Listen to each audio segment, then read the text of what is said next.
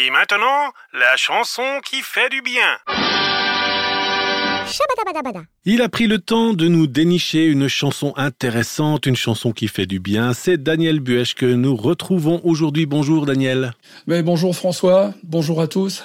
Alors, qu'est-ce que tu as à nous proposer, à nous mettre sous la dent, ou sous les oreilles, je pourrais dire? Alors aujourd'hui, j'aimerais euh, vous proposer une chanson qui nous pousse un petit peu au rêve. C'est une chanson qui décrit une, sorte de rêve, euh, quand même franchement un petit peu utopique, mais qu'on pourrait tous faire ou avoir fait à un moment donné. C'est une chanson de Agostino Ferrari. Alors Agostino Ferrari, il est né à Gênes en 1934 d'un père italien. Il n'y a rien à voir avec les voitures, mais si je vous donne son pseudonyme, euh, Nino Ferrer, ça vous dit probablement ah, quelque chose. mais bien sûr. En fait, euh, Agostino Ferrari ne s'est jamais complètement reconnu en Nino Ferrer. Nino Ferrer semble avoir été toujours frustré par le fait que c'était jamais les chansons qu'il aimait le plus qui marchaient. Il a fait plusieurs albums euh, assez élaborés et assez sophistiqués, mais ils étaient souvent écrasés par un titre qui, par contre, triomphait en 45 tours et qui était le seul que les gens connaissent finalement à la fin. Alors c'est ce qui est arrivé avec euh, le Sud, que j'aimerais vous proposer d'écouter aujourd'hui. Le Sud, euh, c'est un rêve très délicat d'une vie heureuse, euh, simple, euh, très agréable, éternelle aussi. En 1973, quand il a euh, composé cette chanson, en anglais d'abord, la première version, ça s'appelait The South. En fait, il vivait dans une superbe maison de Rueil-Malmaison en France, une demeure euh, d'apparence coloniale, évoquant un peu le vieux Sud américain. Et tout ça, c'était bien en accord avec ses rêves, avec sa formation première. Sa musique, au départ, c'est le jazz. Il l'a appris euh, tout seul alors qu'il étudiait à la Sorbonne l'ethnographie, l'archéologie, la préhistoire, parce qu'il voulait devenir explorateur. Mais après la version anglaise, il a fait une version française en 1975 et cette version va, va vraiment triompher et se vendre à plus d'un million d'exemplaires et devenir assez rapidement un classique de tout ce qui fait un peu la nostalgie d'aujourd'hui. Les paroles, ben elles énoncent tout ce qui peut lui sembler souhaitable euh, géographiquement, la Louisiane, l'Italie, tout ce qui représente la meilleure saison pour lui, euh, l'été, et puis euh, ce qui lui paraît joli aussi, des enfants heureux, des animaux, euh, il dit il ne manque rien. Et puis on découvre aussi la notion d'une éternité qui dure longtemps mais qui n'est pas vraiment sans fin puisqu'elle va jusqu'à plus d'un million d'années, ce qui est déjà assez long. Mais après, euh, quelque part, ça se termine. Et puis le problème majeur dans cette situation, bah, il apparaît à la dernière strophe, c'est la guerre qui est source de destruction, de tout ce qui peut être beau. Alors, je suis étonné de voir que cette euh, chanson concerne en fait des préoccupations qui sont toujours des plus actuelles, des préoccupations euh, positives d'une part, telles que euh, le bonheur, le bien-être, la stabilité, avec pas trop d'efforts quand même, et puis négatives, comme on a dit, la guerre, la destruction, la disparition et une résignation qui est un petit peu euh, fataliste quand il dit tant pis pour le Sud à la fin de la chanson. Mais euh, cette chanson, elle m'apparaît un peu comme un écho bien involontaire à ce qu'on lit dans la Bible aussi, concernant Dieu qui a mis dans le cœur des hommes, même de ceux qui ne croient pas en lui, la pensée de l'éternité. Hein. C'est quand même quelque chose qui nous travaille tout le temps, et la Bible, elle aussi, contient euh, des promesses relatives à un âge qui sera vraiment meilleur.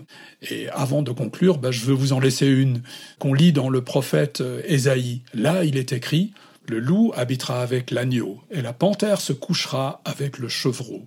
Le veau, le jeune lion et le bétail qu'on engraisse vivront ensemble, et un jeune garçon les conduira. La vache et l'ours auront un même pâturage, leurs petits un même enclos, et le lion mangera de la paille comme le bœuf. Le nouveau-né s'amusera sur le nid de la vipère, et le petit enfant mettra sa main dans la grotte du cobra. On ne commettra ni mal ni destruction sur toute ma montagne sainte, car la terre sera remplie de la connaissance de l'Éternel, tout comme le fond de la mer est recouvert par l'eau. Alors, en attendant la réalisation de cette perspective et de cet espoir si glorieux, je crois qu'on peut tout de même écouter le Sud de Nino Ferrer, et en espérant beaucoup mieux que ce qu'il a prévu lui. On dirait le ciel, hein Merci Daniel, à tout bientôt. Alors, à la prochaine et bonne écoute. C'est un endroit qui ressemble à la Louisiane, à l'Italie du linge étendu sur la terrasse. Et c'est joli.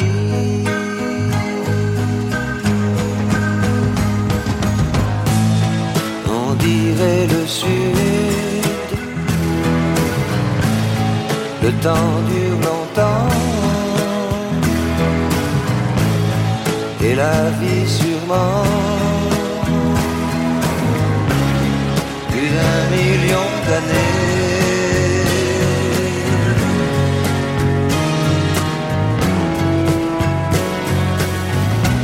Et toujours en été.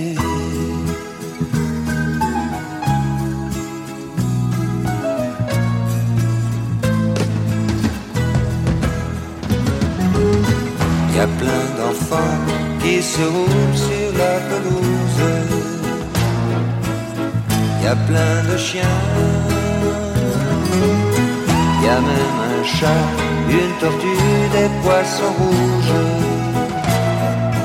Il ne manque rien.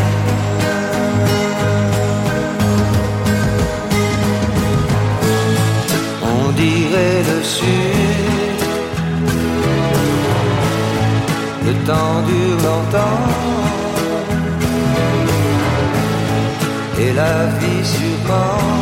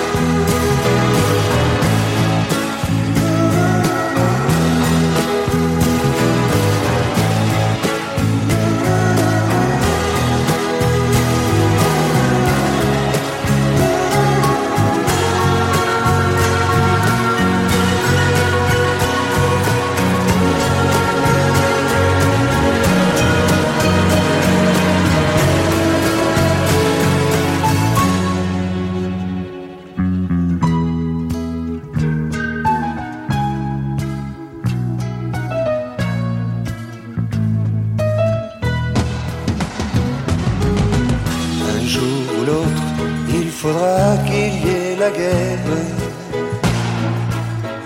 On le sait bien. On n'aime pas ça, mais on ne sait pas quoi faire. On dit c'est le destin.